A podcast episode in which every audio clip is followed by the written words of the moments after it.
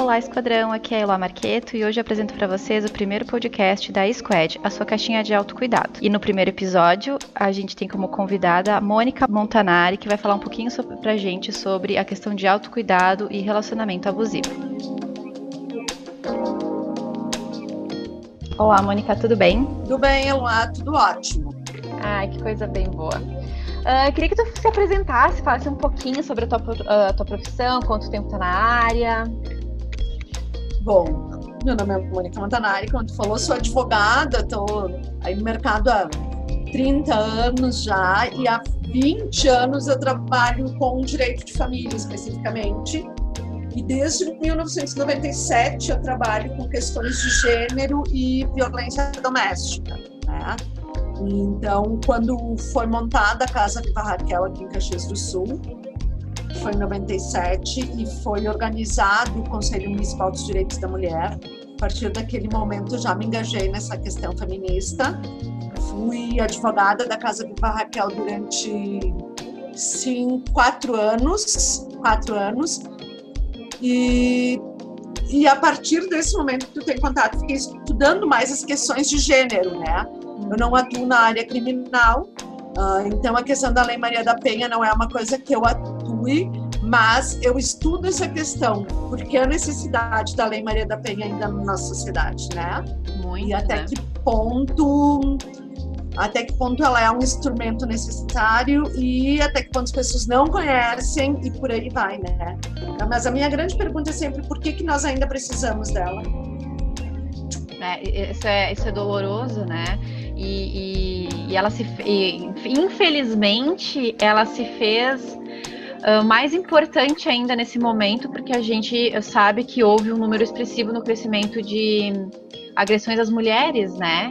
A gente sabe que nesse período de pandemia todo mundo ficou em casa e, e, é um número que entristece muito saber que teve um aumento, se não me engano, foi mais de 70%, né, de violência doméstica contra as mulheres no, no, início, né, a gente tem um relato da, do primeiro mês, que depois não foram mais feitas estatísticas, né. Eu acredito que tenha uma situação de violência doméstica um, represada nesse período. Que teve muitas mulheres que não fizeram registros porque não, teve não, tem acesso, não tiveram acesso neste meio, mas a violência em si ela aumentou muito porque a gente acompanha uh, os, os, atendimentos que são feitos pela brigada, os atendimentos que são feitos nos hospitais, nos postos de saúde, né? Mas na primeira semana que nós tivemos um estudo que ainda foi acompanhado, aumentou um terço das mulheres de março de 2000, ó. Em São Paulo aumentou 44,9% de março de 2019 a março de 2020. Nossa. E o número de feminicídios em São Paulo aumentou 43,2% em um ano, de março de 2019 a março de 2020, que foi o último período que foi apontado. Né?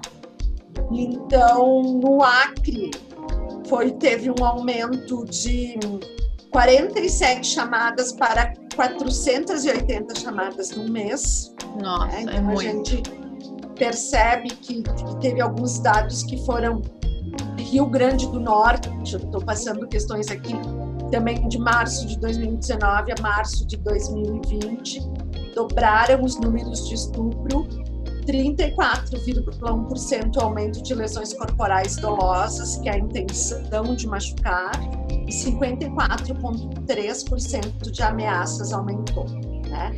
E a então, for... a casa, que deveria ser o lugar mais seguro, ela é um dos lugares mais perigosos para algumas mulheres, né? E quando a gente fala desse, dessas denúncias, né, tu que está tão próxima, né, da, da, da ONG, a gente está falando já da violência física, né? Não só. Isso aqui que nós trouxemos, eu falei aqui, ó, aumento de lesão corporal dolosa, que é física, né? e ameaça. O que, que nós temos? A partir da Lei Maria da Penha, houve um reconhecimento. Nós foi reconhecido violência patrimonial, emocional, psicológica, sexual e física, tá? É, então, mas a, Não, é que a minha dúvida é uh, quando essas mulheres, tá? Elas chegam para fazer a denúncia, elas, já, elas chegam só quando tá no físico ou elas chegam quando tá no psíquico, no emocional, quando elas vão fazer a denúncia? Porque Na a... maioria das vezes elas chegam quando tem físico, quando tem a marca, né? Ah, é, era essa a minha, minha, dúvida. Mas é o que acontece aqui, ó, por que, que a gente tem tanta situação de ameaça? Porque não existe como tu provar, não tem como tipificar esse crime de lesão física, emocional ou psicológica no Código Penal. Então tem a figura na lei, mas não tem a tipificação no Código Penal. Então, toda a questão emocional e psicológica que vai ser registrada, ela entra como ameaça, que é o crime mais próximo que pode ter. Então, quando uma mulher sofre uma dessas violências, vai constar como ameaça. E como é que essa mulher ela pode, quando ela identifica, né? Porque depois, daqui a pouco a gente vai falar dos tipos de abuso, né? Mas já adiantando um pouquinho, então, ela, ela já sabe que, por exemplo, assim, ela, ela recebeu ameaça, que ela consegue comprovar, seja por mensagem de textos via rede social, enfim, com testemunho. E quando chega a violência física, ela já sabe o que ela tem que fazer, né? Ela sabe, ela é instruída a procurar a delegacia, a procurar recursos. E quando ela está sofrendo emocional, que não tem como provar que foi isso que tu citou agora, como que ela pode procurar ajuda? Na verdade, os serviços de atendimento às mulheres, a rede de atendimento, as delegacias, elas estão preparadas para receber essas denúncias também. E o que, que acontece, Eloá? A, a, grande questão é, a mulher não precisa ter um boletim de ocorrência para botar fim a uma relação né? Então, é, muitas vezes as mulheres precisam, ah, mas pensam, ah, mas para eu sair de casa eu tenho que fazer alguma coisa, eu tenho que ter um boletim de ocorrência, eu tenho que fazer. Não precisa. Muitas pessoas falam no abandono de lar, isso não existe. Né? As mulheres podem sair de casa e depois encaminhar o divórcio, solução de união estável. Não precisa ter motivo para te divorciar. Né? Eu sempre falo que a questão do abandono do lar foi uma coisa que os machistas inventaram para as mulheres ficar em casa obedecendo. Então a mulher não aguentava mais e se sujeitava àquela situação por medo de perder seus direitos, de perder guarda de filho, de perder várias coisas. O abandono de ele é uma coisa, sabe aquela história que dizia assim, ó, foi no bar comprar cigarro e nunca mais voltou? Sim, sim. É aquela história, tu ainda tem que entrar com uma ação para provar que a pessoa está desaparecida. Então tu não vai perder direito, gente, a não ser que realmente tu suma e fica dois, três anos sem dar sinal de vida, né? Sim. Agora, tem uma questão. Muitas pessoas são vítimas de violência emocional sem se darem conta que são vítimas de violência emocional porque acabam normalizando isso, achando que faz parte da rotina, do cotidiano e que tá tudo bem. E, e muitas aí... vezes nós de fora vemos e ficamos, o que que nós vamos dizer? Como é que nós vamos dizer para essa pessoa que ela está sendo vítima de violência? Porque a moça é muito delicado, porque a gente tem vários medos, né? Querendo ou não, eu sempre digo, né? Tem aquele ditado antigo que eu acho péssimo, que é em briga de marido e mulher a gente não mete a colher, né? A gente mete. Sim, a gente mete porque é isso que acontece. Às vezes o abuso uh, emocional, ele tá tão intrínseco ali, ele tá tão enraizado que a pessoa ela tá tão envolvida que ela não percebe. E às vezes a gente tá de fora a gente tá vendo tudo, né? Porque existe. que na, na pandemia, uma, do, um do, dos, uma das campanhas que foi feito foi a da máscara roxa para as mulheres poderem ter acesso à farmácia, né? E pedir ajuda. Foi o X na mão, né? Aquela história de botar o X na mão com batom. Eu tô falando contigo, eu não tenho, se meu agressor tá aqui, eu não tenho como dizer para ele. Sim. Eu te contar, ah, eu apanhei ontem né? Agora, se eu, se eu fizer um sinal que tu veja que tem um X, já tô te avisando que eu fui vítima de violência, tá? Tinha um outro também que era um outro que eu não consigo me lembrar, mas teve a campanha da denúncia. Se você souber, denuncia a questão das vizinhas denunciarem, olharem para as mulheres que estão ao seu redor. Então, acho que quando a gente fala da, do termo sororidade, ele criou uma outra conotação na pandemia, que nós temos muito a sororidade através da empatia com quem está convivendo conosco fisicamente. Mas a partir da pandemia nós conseguimos ver com maior distanciamento e nos colocar no lugar das outras mulheres que não estão conosco fisicamente, mas estão sofrendo. Que são os fatos quando a gente ouve e diz, mas será que ninguém a mulher que apanhou no elevador e a gente pensa, mas ninguém fez nada? Por que, que ninguém denunciou? Por que, que ninguém chamou a polícia? E a pergunta é: e você? Você chamaria a polícia? Você denunciaria? O que você faria? Tem várias campanhas de um casal de atores brigando no elevador. Não sei se você já chegou a ver. Já vi. E, em várias. E vamos supor, de 30 situações, duas mulheres intervêm. Duas.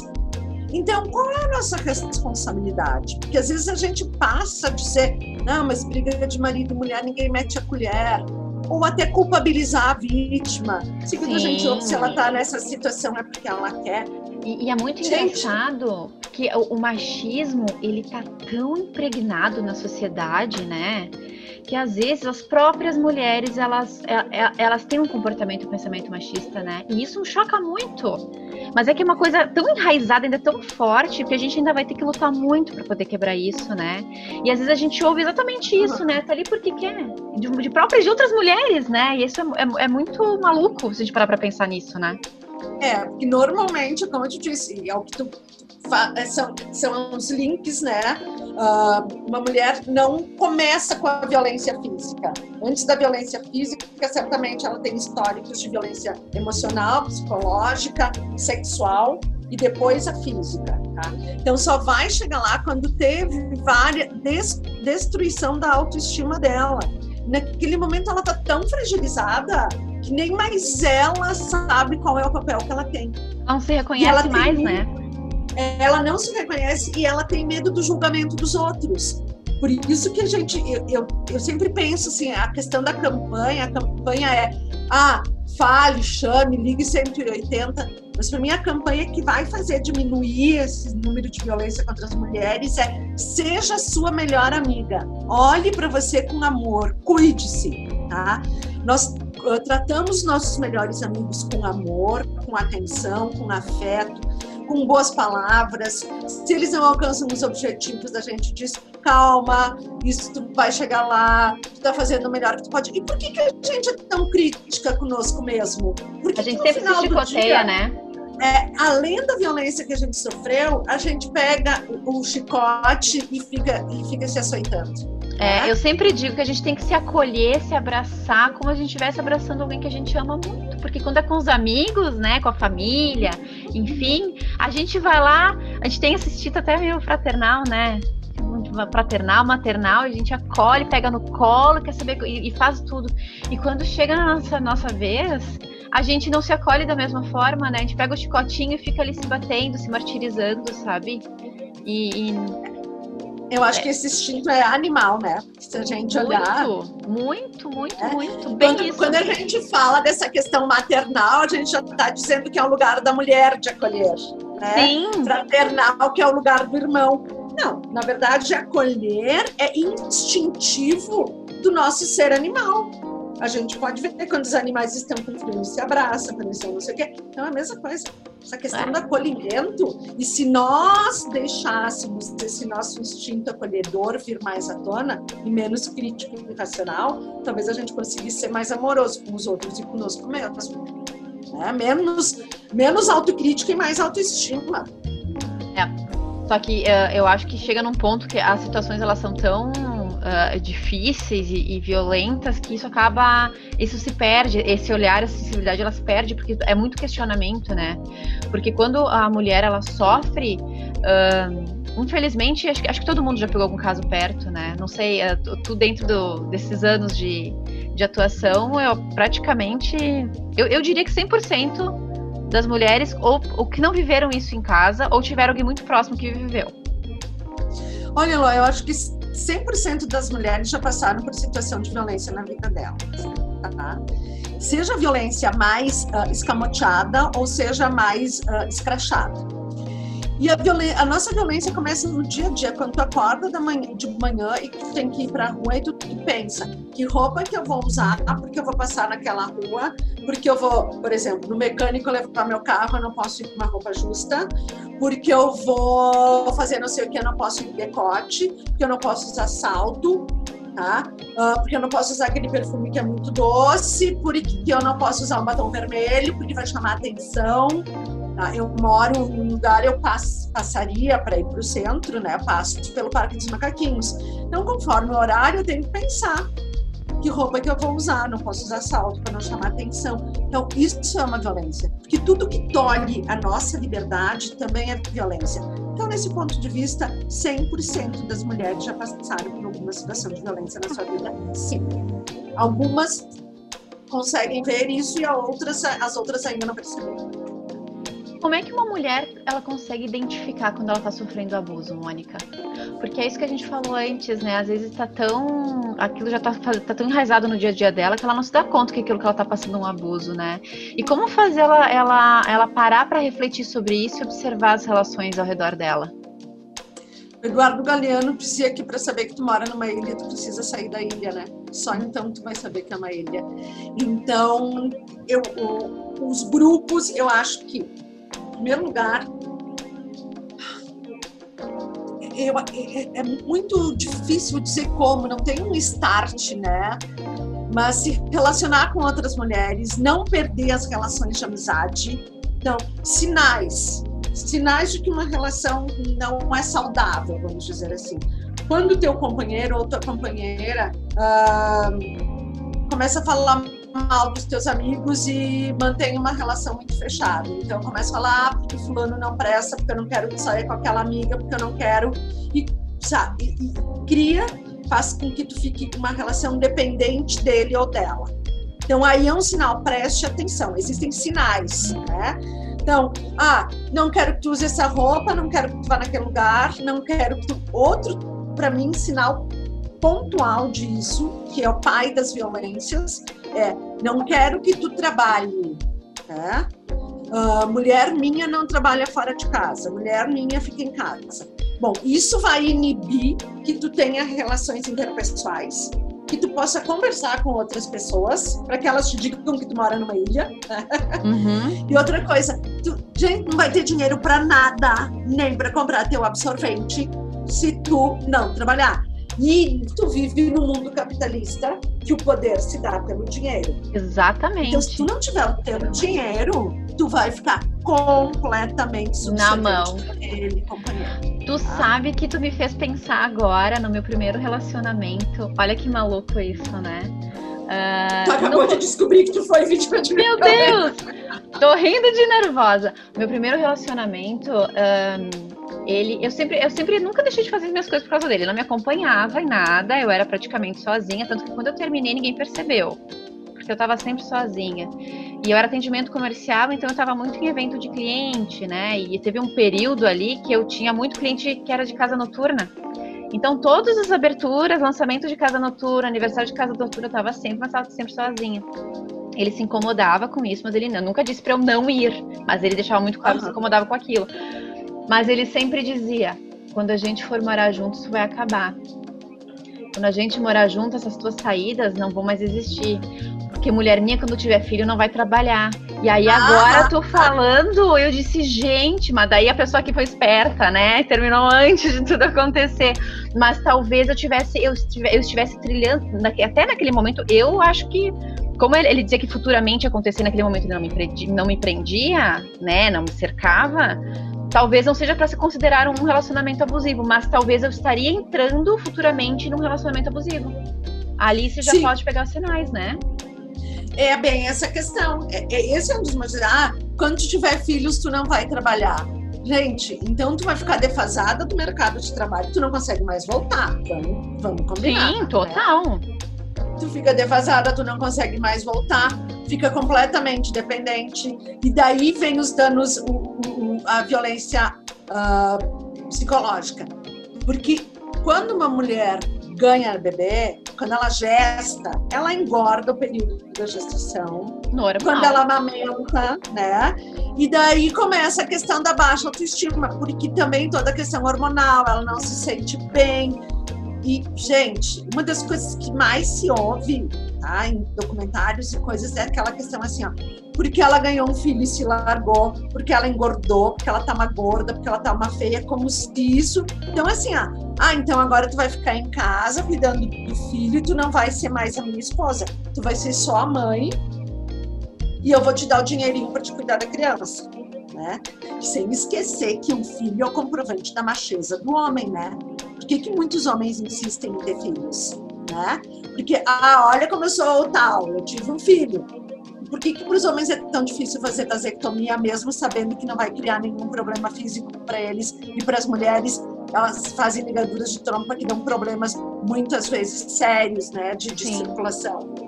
Então, isso tudo é a sociedade machista. É a sociedade machista que está nos dizendo o homem é superior. Quantos casos de homens que a mulher ganhou o bebê, ficou sua, sua estabilidade e o homem ficou em casa cuidando? Porque não tem diferença nenhuma depois que já gestou, que já pariu, para dar mamar e trocar fralda. Qualquer pessoa pode dar. Sim. Agora, Sim.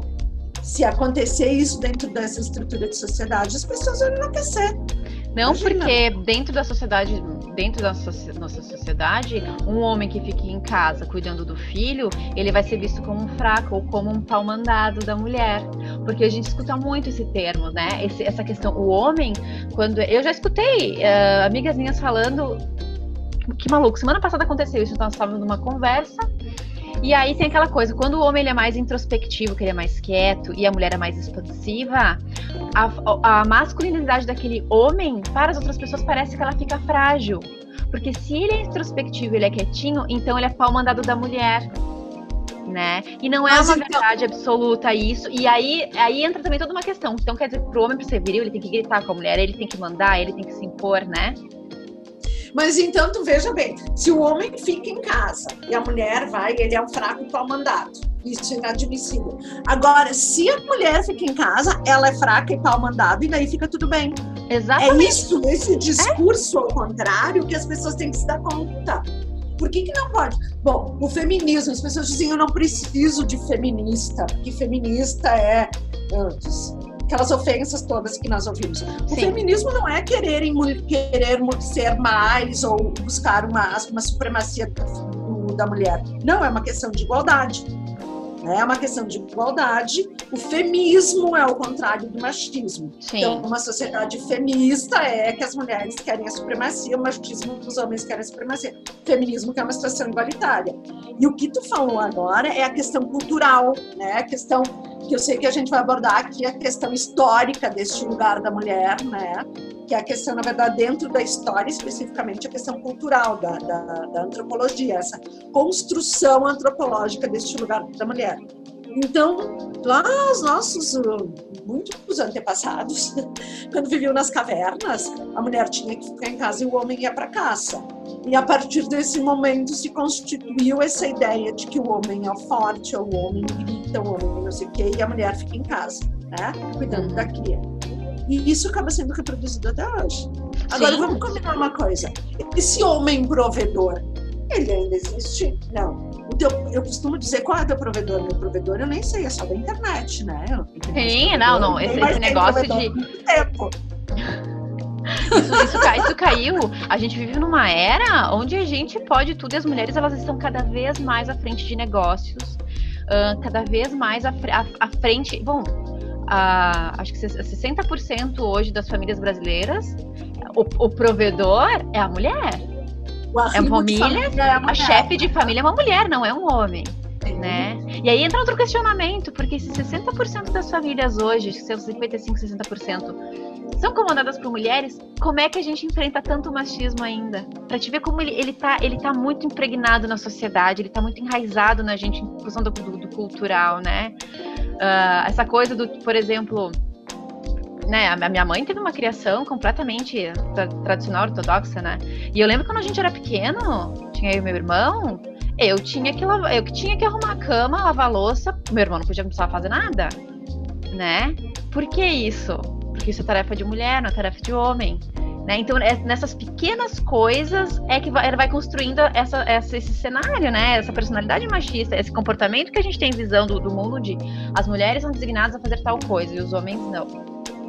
E, é, e esse lance do, das mulheres estarem bem à frente, eu tenho uma agência de publicidade e propaganda, e esses dias eu parei para pensar. Uh, 85% dos meus clientes, dos meus clientes são empreendedoras mulheres. Olha, e as empreendedoras mulheres estão conseguindo cada vez mais espaço, né? Porque elas têm uma noção. Eu acho que durante muito tempo essa, a percepção das mulheres ela ficou tipo abafada e agora estão conseguindo criar e ver as coisas, né? Mas o que tu dizia essa questão assim, ó, a mulher que vai cuidar da casa é, é ainda fruto daquela concepção de que a casa é da mulher, né? O privado, o mundo privado é da mulher e o público é do homem. Então, quando a menina nasceu lá, eu vou separar a cor de rosa, o joguinho de boneca, a casinha, não sei o quê, e para o menino a bola, o brinquedo, o computador. Então, quando diz assim, ah, os homens entendem mais de computador do que as mulheres, entendem mais de mecânica do que as mulheres, não, acontece que desde pequenininhos tiveram acesso àquilo, aos joguinhos de montar, de desmontar. Era possibilitado ao homem abrir um radinho, um equipamento para ver o que tinha dentro. Para mulher, não. O máximo era trocar a roupinha da boneca dela. Sim, né? e é, os brinquedos eram bonecas e coisas de casinha. Eu lembro que eu detestava, eu nunca mais esqueci o Natal. Eu tava louca para ganhar um roller. Um patins, ah. porque eu ah. sempre fui bem molecona, né? Eu gostava de chutar uma bola na rua, brincar de pega-pega. E eu ganhei, minha, ganhei uma boneca. Eu lembro até hoje da minha decepção, gente. E a minha mãe me dava as melhores bonecas, mas eu achava aquilo ó, porque eu queria estar com os guris chutando bola na rua, né? Eu estragava minhas bonecas porque elas tinham um negócio de chorinho atrás, né? Porque eu, eu tenho 50 e poucos anos. A primeira coisa que eu fazia era enfiar aquele troço por dentro que eu não aguentava o bebê chorando. Claro que eu nunca quis ser mãe. Claro, assim, nem as bonecas chorando não aguentava. Mas eu, assim, ó, então eu acho que quando as pessoas pensam assim, ah, como que a gente pode fazer para diminuir a questão da violência? Uh, vamos começar a tratar diferente meninos e meninas. Vamos possibilitar que eles tenham o mesmo acesso a todas as informações, sabe? Vamos possibilitar os mesmos brinquedos, os mesmos jogos. Não vamos ter sala de brinquedo de meninas e sala de brinquedo de meninos. Vamos possibilitar que eles se agrupem. Porque engraçado, existe uma fitinha do Armandinho, o Armandinho, né, brincando de boneca, e o amigo dele disse para ele brincando de boneca, kkk, ele não, brincando de ser pai sabe? É isso. Sensacional. Uhum. Por que é isso? Por que, que tu vai tirar isso? E por que, que tu vai tirar de uma mulher que é empreendedora, que é proativa, esse direito dela poder se manifestar? Né? Acho que é isso que a gente tem que cuidar. Quem nós somos?